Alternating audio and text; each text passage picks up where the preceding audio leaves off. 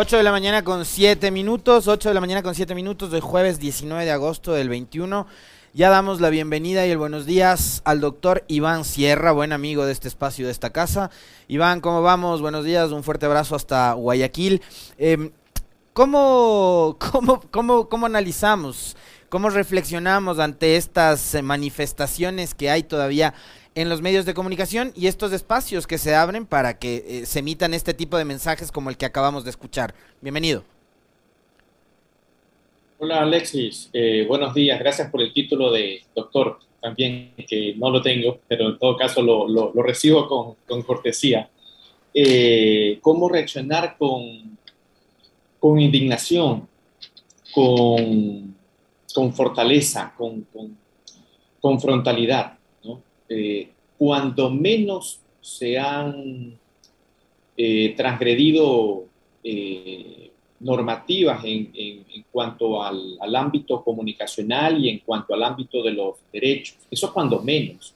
Si no acaso, también tenemos que estar hablando de, otros ámbitos más, más complejos, como apología del delito y como poner sobre la mesa de, de discusión ciudadana, eh, posiciones eh, absolutamente retrógradas, eh, violentas y muy poco saludables para la sociedad. En estos días no hemos visto únicamente esta declaración de, de Pelacini, que creo que es un es, actor o algo por el estilo, que, que tiene espacio en los medios de comunicación, sino también hemos visto intervenciones en espacios que están más dedicados al análisis, ¿no? Al análisis político, al análisis sociológico, al, análisis más amplio, económico, social, de todo lo que tiene que ver con, con nuestro país y con lo que ocurre en, incluso en ámbitos hasta deportivos, donde vimos preguntas que causaron tanta indignación que dieron la vuelta al mundo y que han merecido también publicaciones de prensa como medios internacionales como Russia Today, en donde titularon una nota ¿Y qué tal eres para lavar platos? Las preguntas machistas que un presentador le hizo a la medallista olímpica Neisida Gómez, que fue un hecho que incendió las redes. Eh, pero esto ocurre porque los medios de comunicación abren los espacios, Iván, digamos, y en la defensa plena al ejercicio de la libertad de expresión, uno podría creer que eso está, está bien pero el problema es, digamos, eh, eh, este asunto de la autorregulación. ¿Cuánto hemos avanzado sobre aquello para poder precisamente ejercer como periodista, como opinador, como comentarista y demás, eh, precisamente de forma responsable ese derecho a la libertad de expresarnos? Mira, es que el, tema de la, de la autorregulación da, da para, tiene, tiene tela para cortarlo desde, muchos lados, muchos frentes y con, y con, y con, muchas, con muchas temáticas, ¿no? Pero en el caso particular del, del, que, del que estamos hablando, es que, es que se, se, se quiere sembrar, se quiere poner sobre la mesa, dije hace un momento, ¿no? Es, es, es, esta, es este ejercicio del agenda setting, ¿no? De, de, de, setear la agenda de los, de los medios y ponernos a hablar hoy sobre este, sobre este señor y sobre, y sobre todos los, los, otros momentos, espacios y personas en los, que, en los que se ha tocado el tema, en los que se ha planteado el tema. ¿no?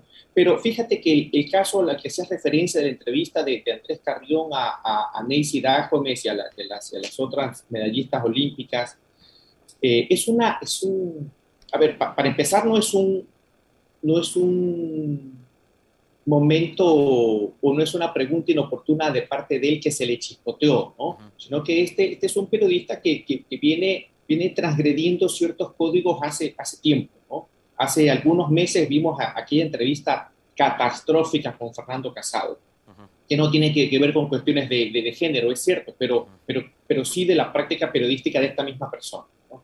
Pero el otro caso, el, el de Pelachini, es un caso mucho más grave es un caso mucho más, grave porque, a ver, él, lo que él dice rosa, si no acaso es propiamente apología del delito. Y ahí estamos hablando de, temas graves.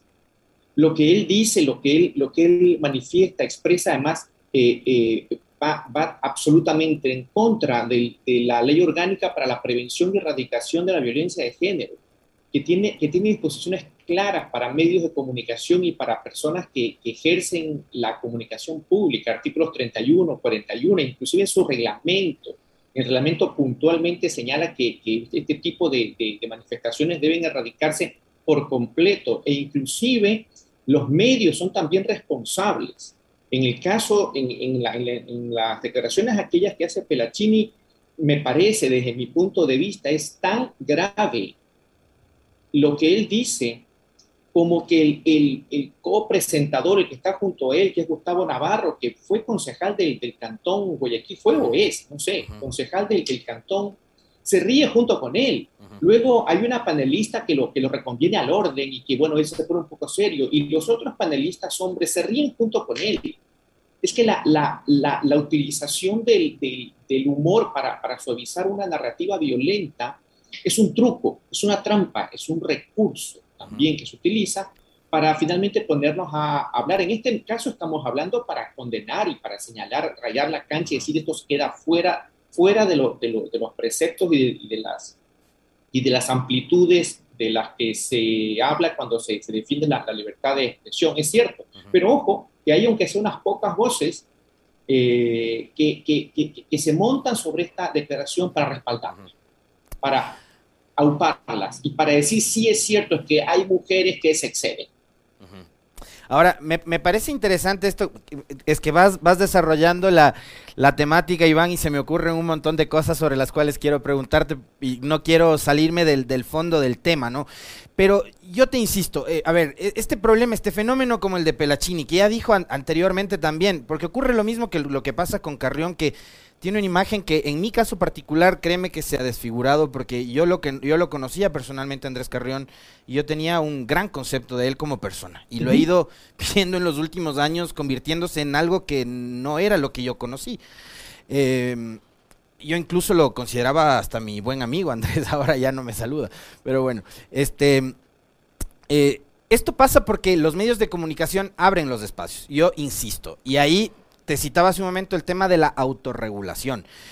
Hemos visto cómo en el gobierno anterior se promovió una reforma a la ley orgánica de comunicación que establecía así una, digamos, un carácter muy punitivo, muy sancionador y demás con la Supercom y tal, pero ahora vamos a la, no sé si autorregulación. En, el, en el anterior no, en el anterior de la anterior. Claro, claro, pero en el anterior hubo la reforma. Entonces, ahora vamos a otra reforma que lo que busca no es autorregular, sino desregular completamente al sector. Entonces, eh, por eso yo te citaba el tema de la defensa y restricta la libertad de expresión, pero sin responsabilidad. Entonces, ¿qué pasa también con los medios de comunicación que te abren los micrófonos? Eh, y fíjate que hoy lo de Pelachini cobra mucha relevancia, pero poca relevancia tuvo cuando Bucaram hizo algo peor todavía en los micrófonos de Radio Sucre en Guayaquil.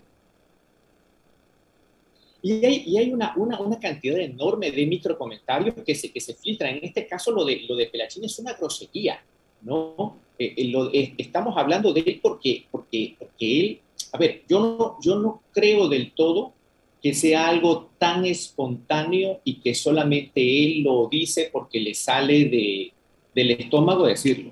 Yo no descarto la posibilidad de que, de que, de que haya este, fuerzas, intereses, corrientes detrás de él aupando este tipo de cosas, promoviendo tal vez, o cuando menos aprovechándose de Pero regresando al, sentido de la, de la, pregunta de lo de la autorregulación y, de la desregulación eh, completa, es que eh, esta, este, este es, un, es, un, ejemplo de que, de que ese no es el camino.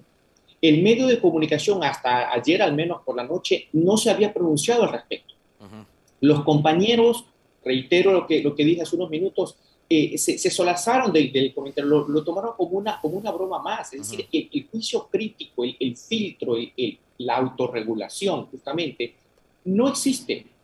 No, no, no, no se, no se desarrolla, no se plasma. Necesitamos un marco regulatorio de la misma forma como lo tienen los restaurantes, los hospitales, eh, las ferreterías, las empresas de construcción, etcétera, y en este caso, con respecto a algo, a un bien mucho más delicado, como es la comunicación, porque el pensamiento se forma, el pensamiento ciudadano se, se forma efectivamente a través de las experiencias personales, a través de los aprendizajes, de las lecturas, del, de venir del día a día de cada persona, pero también, y es un elemento importante, por lo que uno escucha desde los micrófonos, pantallas, teléfonos celulares, etcétera, a través de, medios como este, como ese otro, y como el otro, y el otro, y el otro. Y, y, es tan delicado el tema que, es, que es, es, altamente peligroso no tener un marco regulatorio, y un marco regulatorio estricto, funcional, ¿no? Eh, este, eh, eh, democrático, es cierto, pero, pero un marco regulatorio estricto. Este tipo de cosas debieron haber sido condenadas por el propio código deontológico del, del, medio, de comunicación, no se ha manifestado, al menos hasta ayer, no sé si, si, hoy vaya a hacer alguna declaración o lo, que fuera. Y este señor tiene espacio en varios medios, ¿no? pero no es el único, no es el único. En, en, en, periodismo deportivo se escucha mucho microcomentario, mucho, mucho, ¿no? Y en, en otro tipo de, de, de, programas en radio y en televisión, etcétera, se, deslizan cosas más sutiles, pero que van configurando un, framing de, con respecto a, cosas como esta, de que hay que, y, nos, intentan pasar la carga procedimental de la seguridad personal, la hacen recaer en la ciudadanía. La chica tiene que cuidarse, la chica tiene que no vestirse, la chica tiene que, no ir, etc. Es parte de, un, de, un, un, aparataje más, grande que se nutre de varias fuentes y que aprovecha cosas como estas, que se lo denomina desde cierto, ciertos estudios y ciertas posiciones el, el marketing del miedo. Es hacernos sentir eso, miedo, para que eh, no vayamos a ciertos sitios y prioricemos otros, para que subamos el muro de la casa, para que compremos una, una vivienda retirada en una urbanización con, con, muros y con guardias, para que compremos alarmas, para que compremos un carro, para que le pongamos eh, eh, eh, blindaje a, los, a los vidrios de los carros. Me estoy saliendo del tema de género, es cierto, pero finalmente estoy hablando de seguridad ciudadana también. En el momento que nos pasan la carga procedimental de la seguridad a los, ciudadanos, eh, pues pasan, pasan estas cosas. Va a ser culpa de ella, culpa de la chica porque se puso la minifalda o porque hizo tal o cual cosa. Y, y, el, y el régimen de derecho y el derecho de ella, ¿dónde queda? Exactamente, comparto plenamente esa visión. Eh, yo decía hace un momento que en el caso de, de, Pelachini ocurre lo mismo que, con, el, otro periodista, que ya arrastra, digamos, un historial. Yo recuerdo en época de campaña, Pelachini decía que a las empleadas domésticas, mujeres, no había que pagarles del sueldo básico. Un comentario algo parecido. Iván decía algo súper importante que tiene que ver con la aplicación de normas eh, éticas, como por ejemplo el código deontológico que debería tener todo medio de comunicación. Y yo quiero citarles un ejemplo de lo que ocurrió en los Estados Unidos en marzo del 2015, donde la cadena Univision despidió a un presentador de televisión por comparar a Michelle Obama con el planeta de los simios. O sea, casos ya hemos tenido, Iván, y yo quisiera también, a propósito de este ejemplo que acabo de citarte, eh, hacer un símil con lo que pasó días atrás entre la posta, TC Televisión y aquel comentario racista, clasista, este, en contra de Leonidas Isa. Pues sí, este, es, fue una, una, manifestación más y, con, con, con astucia, ¿no? Le dieron la vuelta y dijeron, para que se vea que la autorregulación funciona, nos vamos a retirar de aquí. Pero el daño estaba hecho. El daño está, estaba hecho y para poder hacer lo que hicieron en ese caso, alguien más tuvo que estar de acuerdo, porque hubo que poner el, el, tablero este, ¿no? Con, con, la, con el rostro, es decir, alguien de producción tuvo que haber estado enterado y tuvo que haberlo aprobado. La salida de ellos de ese, del, del, programa a la semana siguiente no fue suficiente, el daño quedó hecho y los señores periodistas, esto que no sé si sean periodistas titulados o no, pero los señores Boscán y Vivanco, al menos eh, Vivanco, hace pocos días volvió a usar el, el acrónimo de cabrón en sus redes sociales. Entonces, no solamente que el daño quedó hecho, sino que el daño quedó separado y, sigue cosechando de él la misma persona que quiso causar el, daño, que quiso, que, tuvo todas esta, esta, estas expresiones que, que, ya las calificaste tú con tanta precisión. Entonces, estamos, estamos como, como sociedad expuestos a, a, a los, al arbitrio desaforado de quienes están frente a los micrófonos y frente a las pantallas. Y así como hay periodistas muy responsables que se preparan, que, que, documentan todo lo que, lo que dicen, muy y seguramente son la mayoría, ¿no? No tenemos cifras, pero, hay, hay unos cuantos que logran captar suficientemente la atención, que han logrado posiciones importantes de, de rating, de sintonía, etcétera, y que, y que muy poco responsables con, con aquella, aquella confianza que les ha dado la, la ciudadanía de sintonizarlos con, con frecuencia, caen en estos caen o promueven, lo puede ser más grave, caer, bueno, puede, puede ser un, error al paso, pero creo que promueven este tipo de, de posiciones. La, libertad de expresión no le permite a una persona transgredir los derechos de otra. Y eso pasó en el, en el, caso de, de, Vivanco Boscán con, eh, eh, con el alcalde Yunda, no, no, con Nicolás Isa, con, con, con Leonidas, Isa. Y eso, y, eso, y eso pasó con, con Pelachini hace, hace pocos días. Hay, hay personajes que el propio código deontológico del medio tendría que, que, que, marcarles línea y decir que este señor sabemos el tipo de declaraciones que hace, no lo podemos invitar, porque además tampoco es un referente de la sociología, tampoco es un referente de la política, tampoco es un referente de nada, ¿no? Es un actor, llámelo para preguntarle sobre su, nueva obra de teatro o su nueva película o su, nueva serie de, de, televisión y circunscriba el diálogo, el diálogo a eso. Pero el momento que le, que le, das espacio una vez y otra vez y otra vez, pues el, medio también es responsable de eso y las personas que conducen el programa también son corresponsables o son cómplices, con una responsabilidad menor o mayor, pero, pero no se quedan fuera del baile.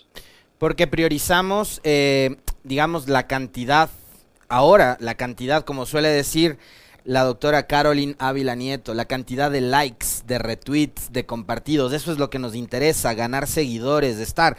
Y yo suscribo plenamente esas palabras eh, con respecto de, ¿por qué está Pelachini? Y yo me, cuestiono otra cosa adicionalmente, Iván, ahora que las redes sociales están cobrando tanta importancia y se convierten también en un espacio eh, vital para el debate.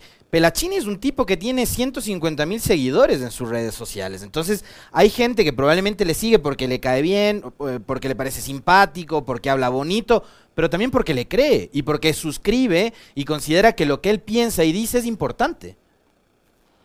Que la, eh, estamos en, tiempos, la, llegada de las redes sociales que democratizan un montón de, acceso a la, a, la, a, la, a la, información que nos permiten ser, ser también generadores de, información a los, a, los, a los de aquí, a los, que no somos periodistas titulados, que, nos, que, transformaron por completo eh, las, las, estructuras propias de los flujos comunicacionales, de, de los medios. Los medios han tenido que meterse en las propias redes sociales, los medios que intermedian o que intermediaban ahora algunos de ellos se están quedando fuera de, la, discusión porque hay comunicación directa entre el gestor de la, noticia, digamos, una autoridad, un artista, un líder de, opinión, y a través de sus redes llega directamente a, su, a, su, feligresía, a su fanaticada, etcétera, y los medios se quedan un poco un poco colgados de la, de la brocha, como esos, esos dibujos animados que veíamos de chico, estaba pintando la brocha y le quitaban la, la, escalera y se quedan colgados de la, de la brocha total. ¿no? Entonces, toda esa, revolución, esa transformación que, generan las, redes sociales, que tienen muchas cosas favorables, positivas, saludables para la sociedad, también tiene estas otras, que le, que permiten una comunicación directa y una exposición masiva a personas que no todos son responsables de, de, esa confianza que les otorgan esos 150 mil followers. Este, este señor, aunque lo, lo veten de todos los medios de comunicación, tiene 150 mil personas allí que lo siguen y que, que subió, me comentaron, no lo he visto, un live ayer, este, hizo un live eh, replicando las mismas, más o menos los mismos conceptos que, que, dijo en el, en el, programa al que estamos haciendo mención. ¿no? Entonces, eh, el, ya suficiente es que las redes sociales le permitan ese espacio, como para que además los medios de comunicación también se lo, se lo permitan y le hagan eco. Entonces, estamos hablando, como te dije hace, unos minutos, no quiero sonar conspiranoico, pero eh, algo más debe haber atrás para que este señor repetidas veces, y no es el único, repito, repetidas veces aparezca y ponga cada tanto sobre la mesa este tipo de, de, cosas que las empleadas tal, eh, del, remodeladas del hogar no debieran estar afiliadas al Seguro Social y que un montón de esas sandeces que dijo en su momento y esto que ha dicho ahora y algunas otras declaraciones intermedias que se me pierden en la memoria en, este momento. Pero, pero sí, hay, un, hay, un, hay una intención de alguien atrás o cuando menos hay alguien que está capitalizando de este tipo de, de posiciones de declaraciones. Te quiero citar dos comentarios que me han enviado dos queridos amigos. Del uno, el Andrés Reliche, que me cita el hecho de que el Cordicom, que es, digamos, la única institución que queda de la estructura de la anterior ley de comunicación, emitió un comentario, perdón, un comunicado bastante tibio y en el cual decía, no repitamos los errores del pasado. O sea, siempre remontándose a que la referencia de esto es el maltrato que recibieron los medios y los periodistas en la época del gobierno de Correa. Pero otro comentario también de Tamara Hidrobo, mi querida amiga, que ya está aquí en Ecuador, llegó de, de, Europa en días anteriores. De Holanda. De Holanda, sí, está aquí la Tamara, le voy a ver hoy tarde para conversar con ella. Este, me dice, no creo que exista una autorregulación ni ley de comunicación que impida que las violencias se manifiesten.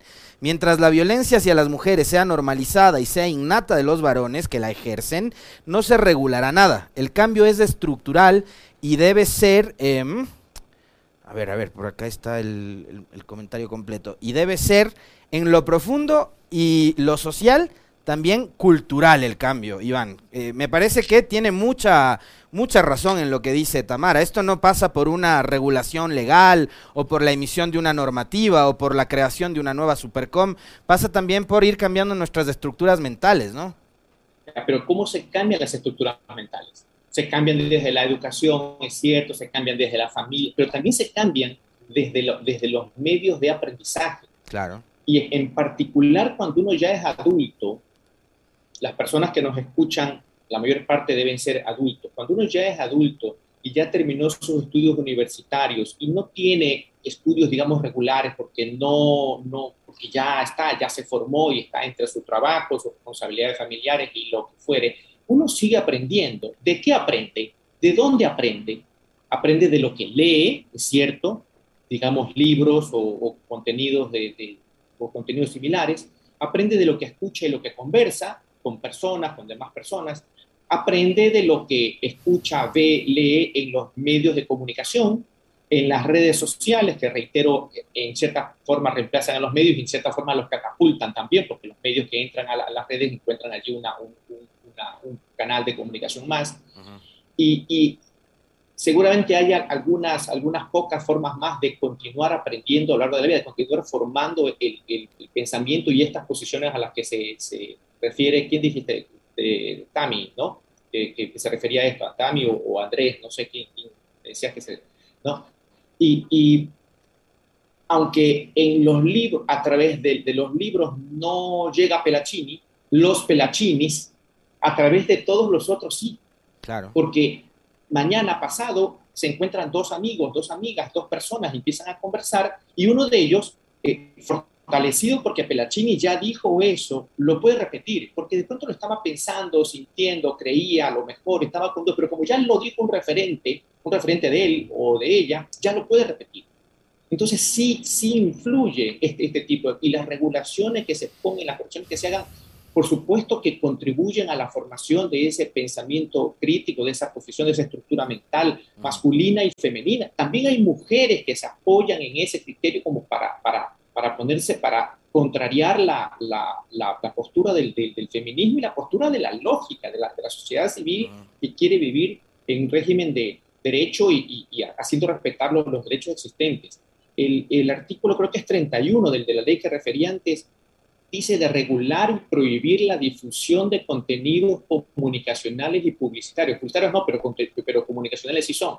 En medios audiovisuales, radiales, escritos, digitales, que incitan, producen y reproducen la violencia contra las mujeres.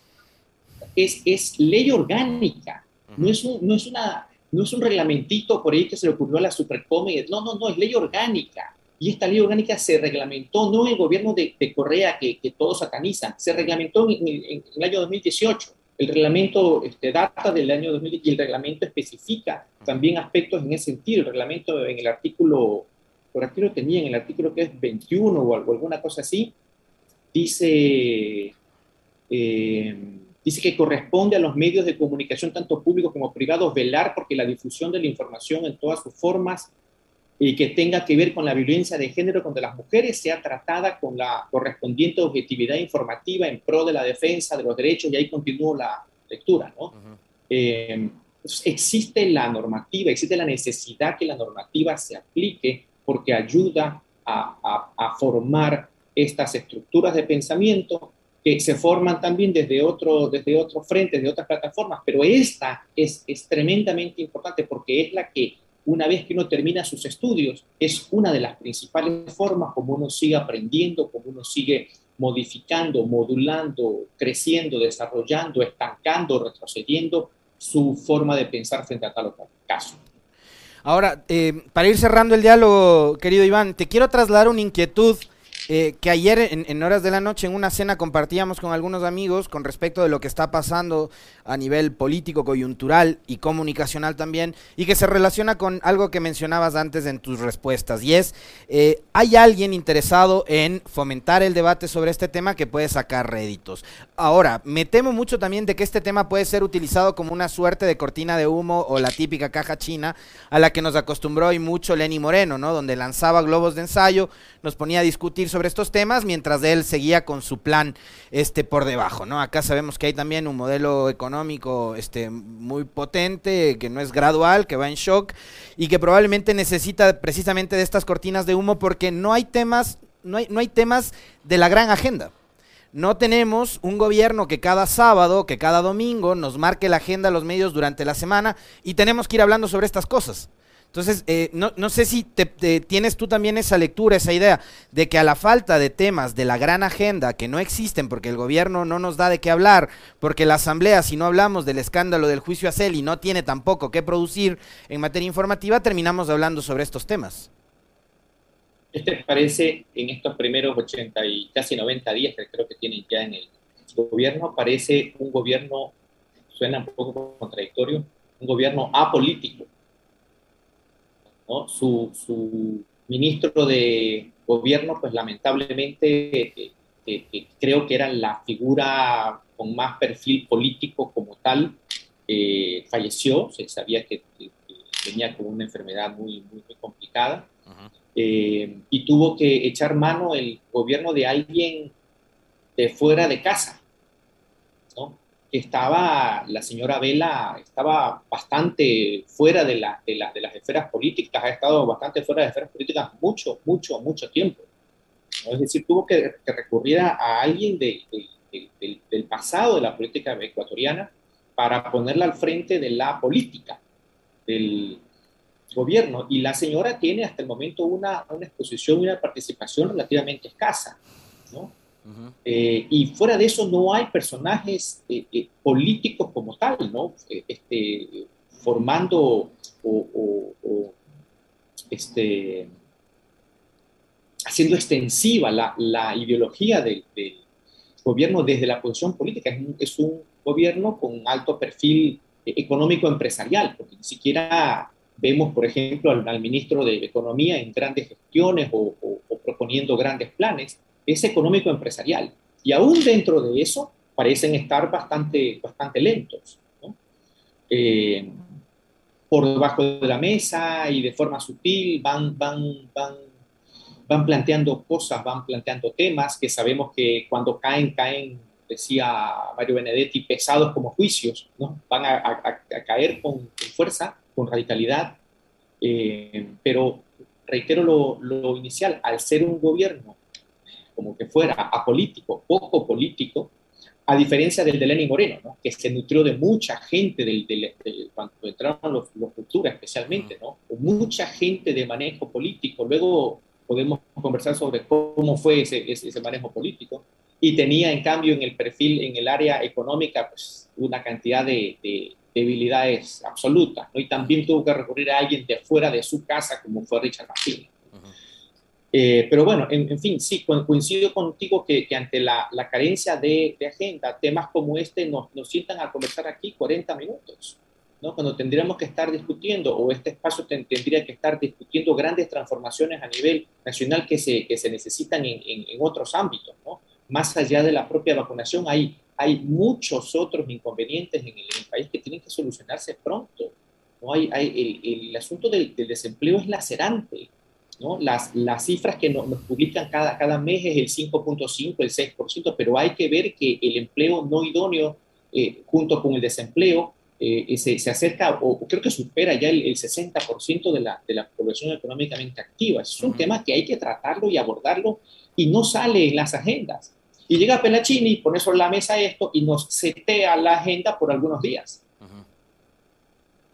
Comunicacionalmente estamos expuestos a esto porque efectivamente no hay un patrón comunicacional, no hay alguien, el que gobierna, el que tiene que decir, hablemos de esto, y ahora hablemos de las transformaciones de tal cosa y de tal cosa y de tal cosa, esas grandes transformaciones nacionales que nuestros países, nuestros, de América Latina, necesitan, no se, no se están produciendo, al menos no en estos primeros 90 días. Muy bien, le queremos agradecer muchísimo a Iván Sierra, como decía hace un momento en la presentación, buen amigo de este espacio, de esta casa, que siempre está presto aceptar nuestras invitaciones para dialogar y para analizar esto que tanto nos gusta, que es la comunicación, la política hoy vinculado con algo no tan propositivo como son estos mensajes y estos relatos machistas y bastante misóginos. Muchísimas gracias, Iván, un fuerte abrazo. Muchas gracias, Alexis, y que hoy noche gane Barcelona. 8 con 38, fuerte abrazo Iván. Eh, nosotros hacemos un corte y retornamos para la última entrevista.